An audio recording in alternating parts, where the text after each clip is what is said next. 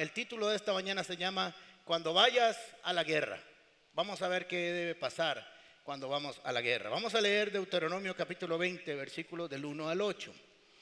Dice así, cuando salgas a pelear contra tus enemigos y veas un ejército superior al tuyo, con muchos caballos y carros de guerra, no les temas, porque el Señor tu Dios que te sacó de Egipto estará contigo. Cuando entres, cuando estés a punto de entrar en batalla, el sacerdote pasará al frente y exhortará al ejército con estas palabras. Escucha, oh Israel. Voy a agregar aquí, escucha, oh comunidad paz. Hoy vas a entrar en batalla contra tus enemigos.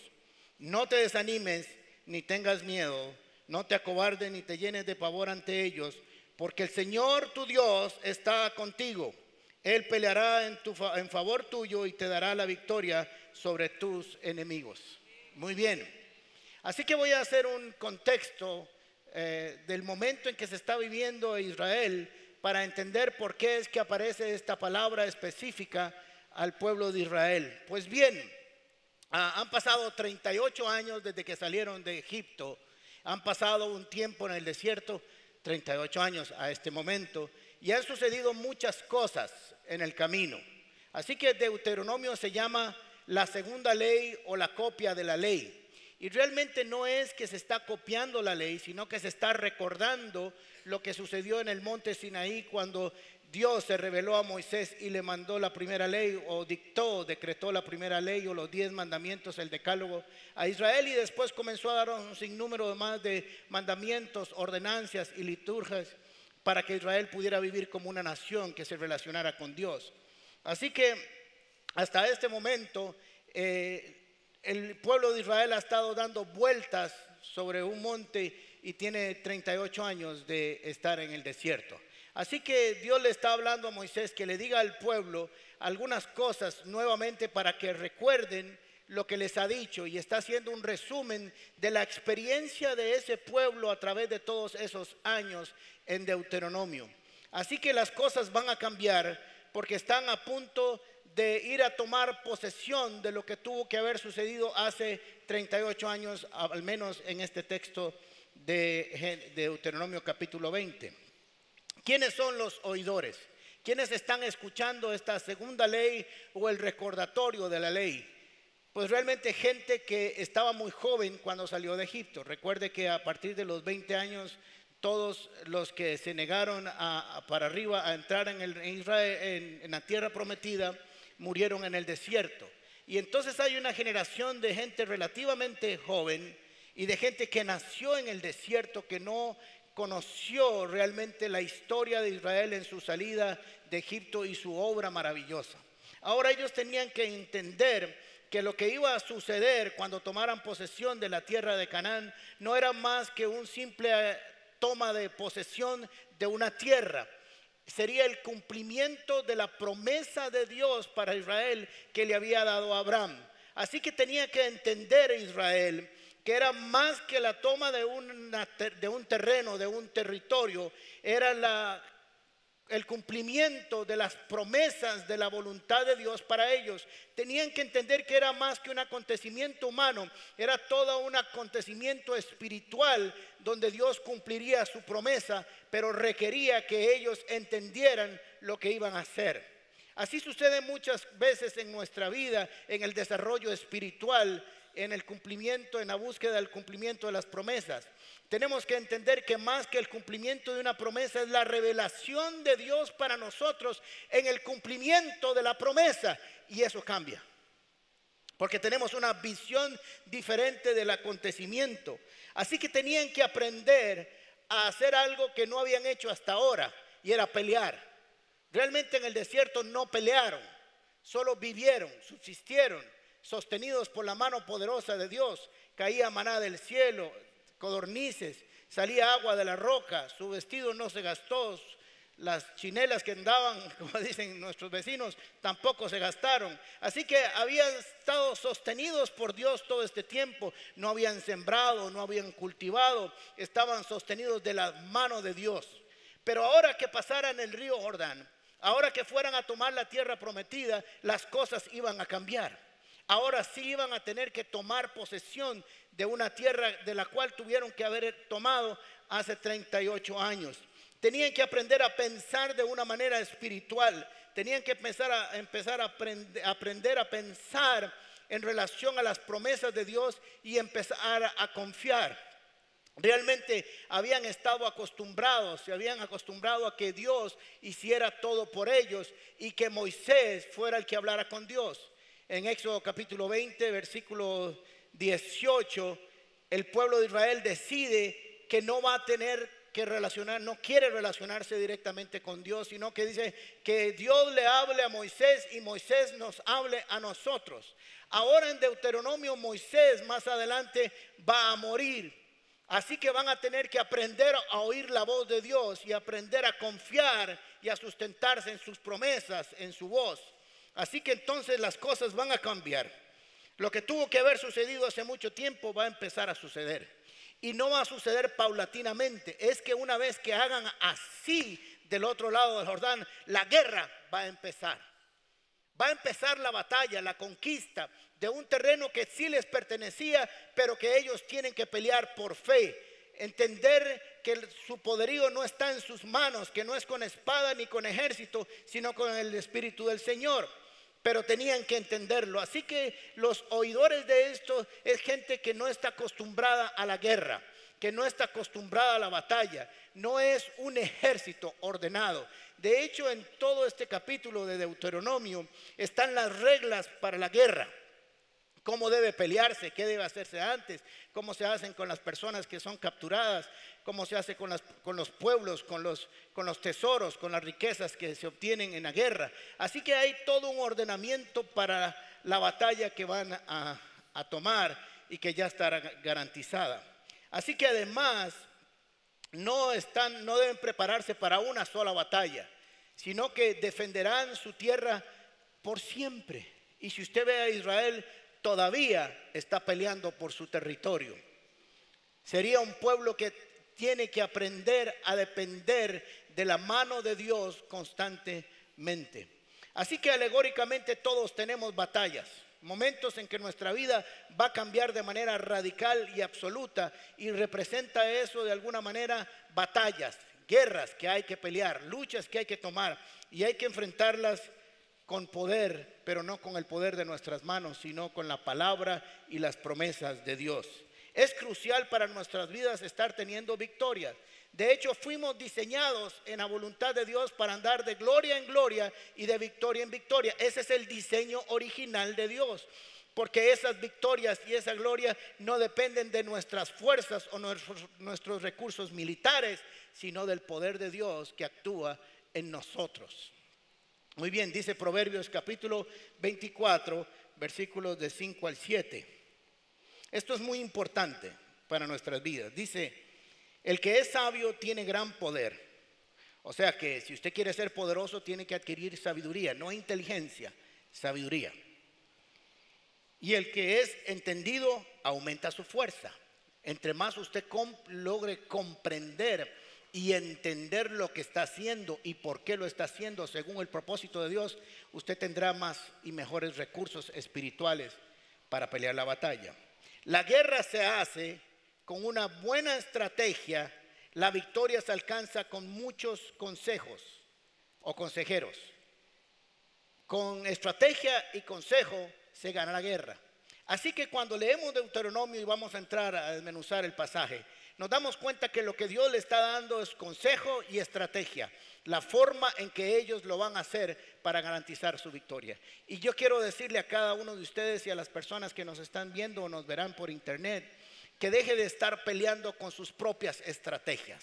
Estás cansado, estás cansada, estás agotada, estás confundido, nos confundimos cuando andamos peleando con nuestros propios consejos, con nuestras propias estrategias, sin ir a buscar qué es lo que Dios nos está diciendo para pelearlas correctamente, porque no es, no es lo mismo nuestra propia estrategia, no es lo mismo nuestros pensamientos que los pensamientos de Dios, están totalmente distanciados, así que tenemos que aprender que en medio de las grandes... Eh, eh, retos de la vida, tenemos que aprender a pensar como Dios quiere que pensemos frente a ellos.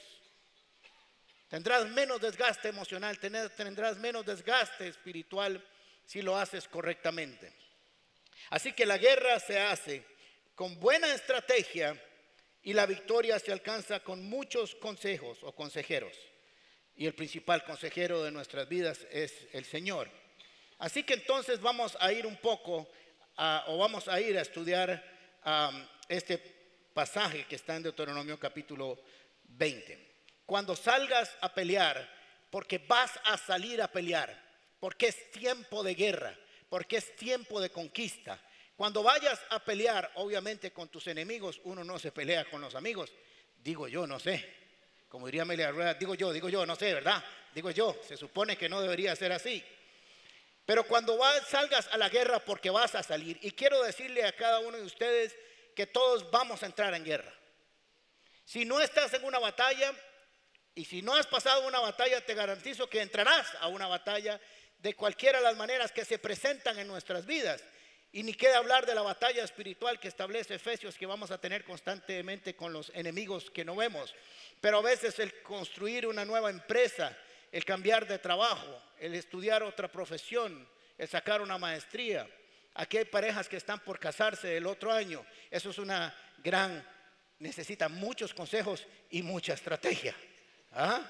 Así que tenemos que, cada una de esas representa también una batalla que hay que aprender a pelear correctamente. Entonces, cuando salgas a pelear contra tus enemigos, y aquí es donde aparecen los consejos específicos, y veas un ejército superior al tuyo. O sea, no es que no es que vas a ver a tus enemigos y son poquitos o menos.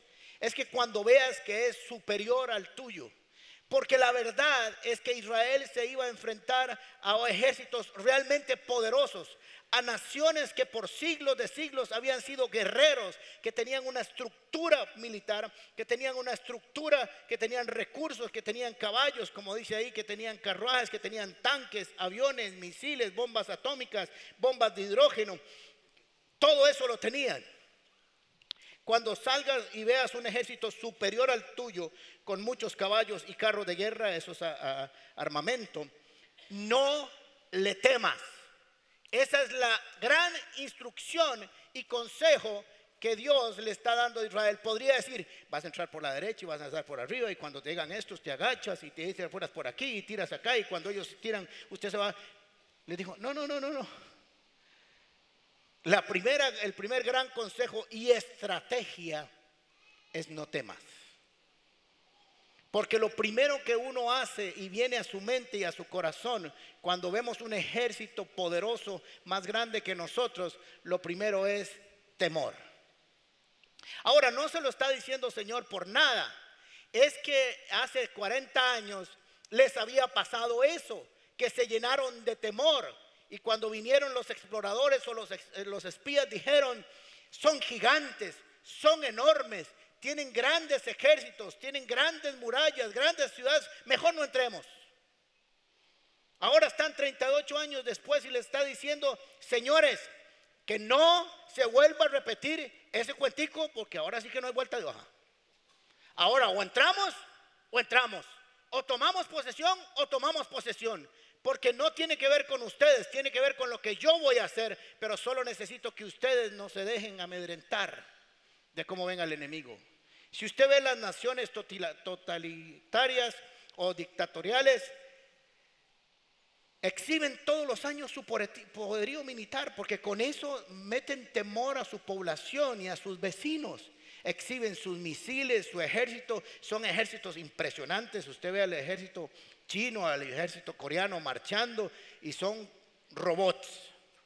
Y usted dice, yo con esos más no me meto, mejor me voy para el otro lado y me apaño con otra cosa, pero con ellos no, porque pasan, ese, es su deseo, exhibir su gran poderío militar, sus caballos y sus carruajes. Pero cuando los veas, no temas, no entres el temor. Cuando entra el temor, sale la fe. Cuando ingresa la fe, sale el temor. Así que les va a decir la razón por la cual no deben de temer. Y la razón es suficiente y necesaria para no producir temor. Porque el Señor, tu Dios, que te sacó de Egipto estará contigo. Esa es la gran promesa. No debes de temer, no porque eres muy carga ni porque sabes pelear, sino porque yo voy a estar contigo. No importa qué tan grandes sean, no importa qué tan poderosos parezcan, nunca, nunca serán más grandes que tu Dios. Y eso es lo que les está diciendo. Y nosotros tenemos que entender que vivir en este mundo representa una batalla y que necesitamos entender que Jesucristo dijo, en el mundo tendrán aflicción, pero no teman porque yo estaré con ustedes hasta el fin del mundo. Pero esas cosas hay que recordarlas. Tenemos que tener un deuteronomio constante en nuestras mentes, repasando las promesas, la ley, la palabra y lo que Dios ha hecho por siglos. Bueno, por siglos no, porque aquí no hay nadie que tenga un siglo, pero por décadas en nuestras vidas o en la historia de otros también. Así que cuando veas que el ejército es grande, no temas, porque lo humanamente natural es temer. Eso es lo correcto. Digo yo, lo correcto no, lo humano. Ahora Dios les está diciendo, porque el Dios que te sacó de Egipto estará contigo. Ahora, ¿por qué es que les dice que es el Dios que lo sacó de Egipto? Primero porque está hablando que es del Dios que lo libertó, que lo sacó. Pero les está diciendo porque la gran batalla de sus vidas de todos modos ya está ganada. Lo saqué de la esclavitud, de la oscuridad, de la opresión, de la tristeza, de la ruina, del hambre, de la desolación. Lo saqué de ahí. Y no lo saqué de ahí sencillamente de un pueblo chiquitito. Lo saqué del imperio más poderoso sobre la faz de la tierra en ese momento.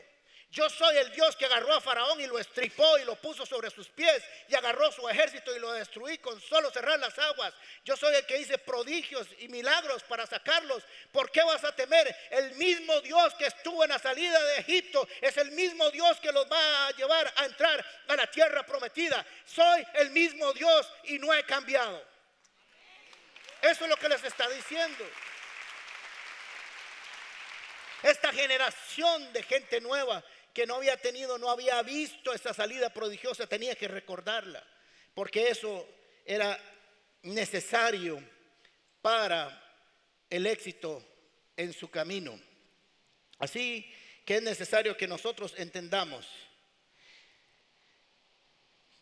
que Israel nunca, y voy a incluir a Israel y a usted y a la iglesia de Cristo, porque vamos en esa línea todos, nunca, Israel nunca, y se lo voy a repetir, Israel nunca ganó una batalla por tener el ejército más extraordinario del planeta. Nunca ganó una batalla por tener más soldados o por tener más carros o por tener más caballos. Nunca, nunca. Dios nunca les dio una victoria por su poderío militar o su poderío estratégico humano militar. Siempre ganaron sus batallas porque Dios les dio la victoria. Para que dejara claro que no era que eran muy, cargas y eran poderosos, sino que el que daba la victoria era su Dios. Y que lo único que tenían que hacer era confiar si, si eh, recordamos la historia de Gedeón, más bien hizo el ejército más pequeño, más pequeño, más pequeño, y al final les dijo, lo voy a hacer así para que sepan quién es el que les da la victoria. Era intencional y sigue siendo intencional porque nunca las batallas suyas y mías, las que hemos ganado, las hemos ganado porque somos muy cargas. Nunca. Siempre las hemos ganado porque Dios nos ha dado el consejo, la estrategia y ha estado con nosotros, siempre. A Zorobabel el Señor le dijo, no es con espadas ni con ejército, sino con mi Santo Espíritu.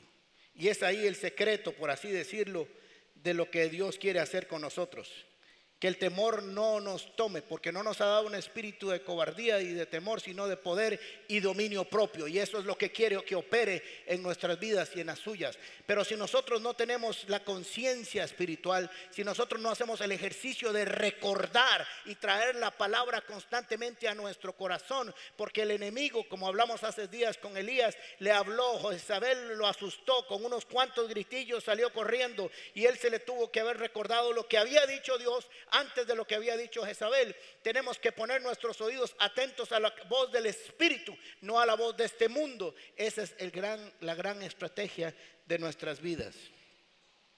Porque el Señor estará contigo. Porque es más poderoso el que está en nosotros que el que está en el mundo. Y tenemos no solamente que decirlo, tenemos que declararlo y confesarlo. Peleará a nuestro favor. Ahora, no solamente estará contigo. No temas cuando veas el enemigo grande. No veas sus caballos y sus carruajes. No temas porque el Señor, tu Dios, que te sacó de la tierra de Egipto, estará contigo. Eso es una promesa. Y era necesario que ellos la tuvieran porque realmente el enemigo del otro lado era grande. La primera gran muralla con que se encontraron fue Jericó. Yo me imagino que ellos se pararon así al otro lado, ¿verdad? Dijeron, ¿cómo se, mota, ¿cómo se bota una pared de esas? Y le dice el otro, y yo no tengo la más mínima idea de cómo se desbarata. Usted no anda dinamita por ahí, le dice, no, no la he inventado todavía. Pero se iba a caer con un acto de adoración. Así se cayeron las murallas de Jericó, con un acto de adoración y de obediencia, haciéndole caso a la estrategia. Con estrategia y consejo se gana la guerra. Así que era mejor oír la voz de Dios, oír su consejo, oír su estrategia, decirle, denle vueltitas y peguen un gritito. Y eso será suficiente para que las murallas se caigan. Y yo me imagino que estaban los ahí, los habitantes de Jericó, asomados, viendo a los israelitas caminando, diciendo, estos chavalos sí los tostó el sol en el desierto. Les quemó las neuronas, les jodió el coco, se los echó a perder. ¿No ve que están dando vueltas? Y abajo ellos decían, si ustedes supieran lo que va a pasar cuando uno obedece al Señor y adora mientras espera que Él actúe. Si ustedes supieran lo que sucede mientras un cristiano y una cristiana adoran y escuchan la voz de Dios y caminan en obediencia. Pero la otra gran promesa es que Él peleará a favor tuyo y dará la victoria sobre sus enemigos. Estaré con ustedes, es la primera promesa. La primera solicitud y el único mandamiento a hacer, póngame mucha atención, es no temas. Si usted lee ese pasaje, lo único que tenían que hacer era no temer. Nada más. Punto. El resto lo iba a hacer Dios. Iba a estar con ellos. Les iba a recordar que era el mismo Dios que había estado siempre, que no iba a cambiar. Y lo segundo es que peleará por ellos. ¿Por qué iba a pelear por ellos? Porque ellos no sabían pelear. De hecho, lo único que sabían era recoger maná y comer cornices. Y quejarse. Era la tercera cosa que sabían hacer. Nada más. Solo eso, por años. No sembraban, no recogían, no cosechaban, no, hacían nada. Estuvieron de parguitos unos 40 años. Pero bueno, eso era lo que tenía que pasar para que aprendieran a muchas cosas y se diera una gran revelación acerca de Jesucristo en ese camino también. Pero el Señor peleará a tu favor, te dará la victoria sobre tus enemigos. O sea que Él iba a intervenir directamente en la batalla y además les iba a dar la victoria con su intervención. ¿Cómo se cayeron las murallas? Con un acto de oración. Pero ¿quién las votó? ¿Quién las votó? Ellos no tuvieron que empujarse. Imagina todo el mundo empujando así. Nada. Solo caminaban. Silencio. Espera a Jehová que Él haga lo que le toca y usted camine en obediencia en lo que tiene que hacer. No piense más de lo que tiene que pensar. Solo escuche la voz de Dios, su estrategia y consejo, y con eso ganará. Así que el Señor les dice, yo voy a ir con ustedes y voy a pelear. Porque en las peleas muchas veces nos cansamos, nos agotamos, es humano. Pero cuando se acaban nuestras fuerzas, aparecen las de Dios. O más bien nunca deberíamos de pelear en nuestras fuerzas, pero como eso es humano, digamos que se vale pelear un poco nuestras fuerzas, pero estar siempre dispuestos a ceder que Dios pelee por nosotros. No pelees con la gente, no pelees con tu pareja, no pelees con tus amigos, no pelees con la gente que está a tu alrededor. Confía, espera, el Señor peleará por ti. Deje que Él haga las cosas a su tiempo y en su momento y mientras tanto usted solo regocíjese en su presencia y proclame sus promesas y Dios hará. Eso es todo lo que tenemos que hacer, nada más. y no temer cuando las cosas se ven muy grandes. Este mundo nos presenta grandes retos como cristianos. Todo el diseño de este mundo está formándose, está construyéndose para levantarse en contra del cristianismo, en contra de la fe cristiana. Todas las estructuras antirreligiosas, todas las estructuras religiosas, todas las estructuras de progresistas, de liberales se están montando para que la iglesia de Cristo desaparezca. Ese es un gran reto que usted y yo tenemos como cristianos, que se nos impone todo el día el que no podemos expresar nuestra fe. Me gustó un día de estos en el programa que tenemos de Diseñados para Vivir de Casas Paz. Estuvimos durante un mes en Azutel dando conferencias de valores y principios espirituales en el Estado. Y lo felicitamos. Y se llenaron las aulas donde estábamos dando las conferencias.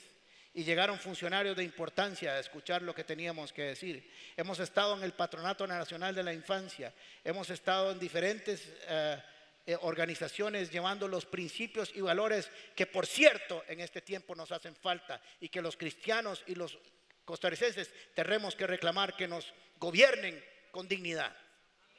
Eso es algo que nosotros tenemos derecho a hacer. Pues muy bien, entonces peleará por ustedes y les dará la victoria. Les está diciendo, si yo peleo con ustedes, ¿por qué se preocupan del resultado final de la pelea? Preocúpense por no estar en temor. Preocúpense porque su fe no caiga. Preocúpense por hacer lo que Dios les ha mandado hacer y seguirán adelante y saldrán victoriosos.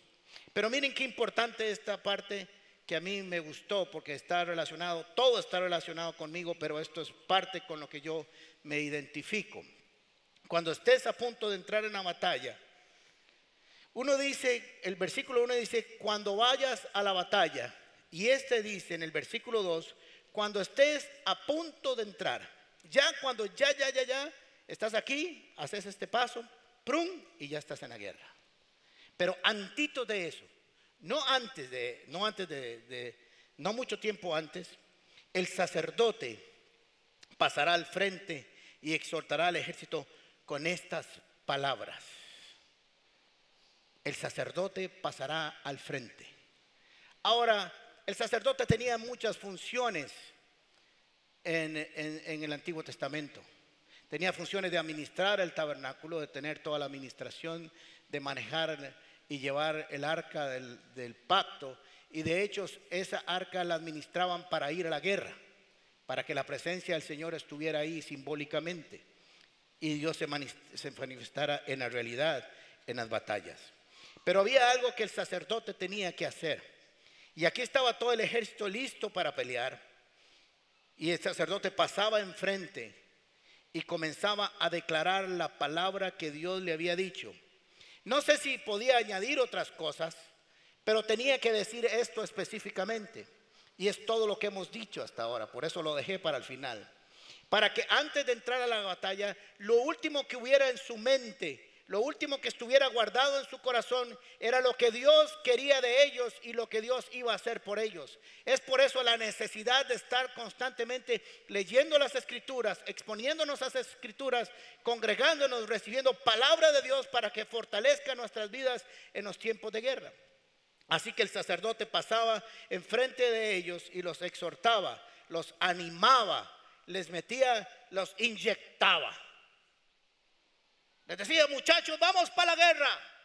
Pero voy a decir, antes de ir a la guerra, vos tienen que escuchar esto, porque quiero que antes de que comiencen a marchar y suene ahí, no sé si sonaba así en el desierto, pero digamos que así sonaba en la película, efectos de sonido.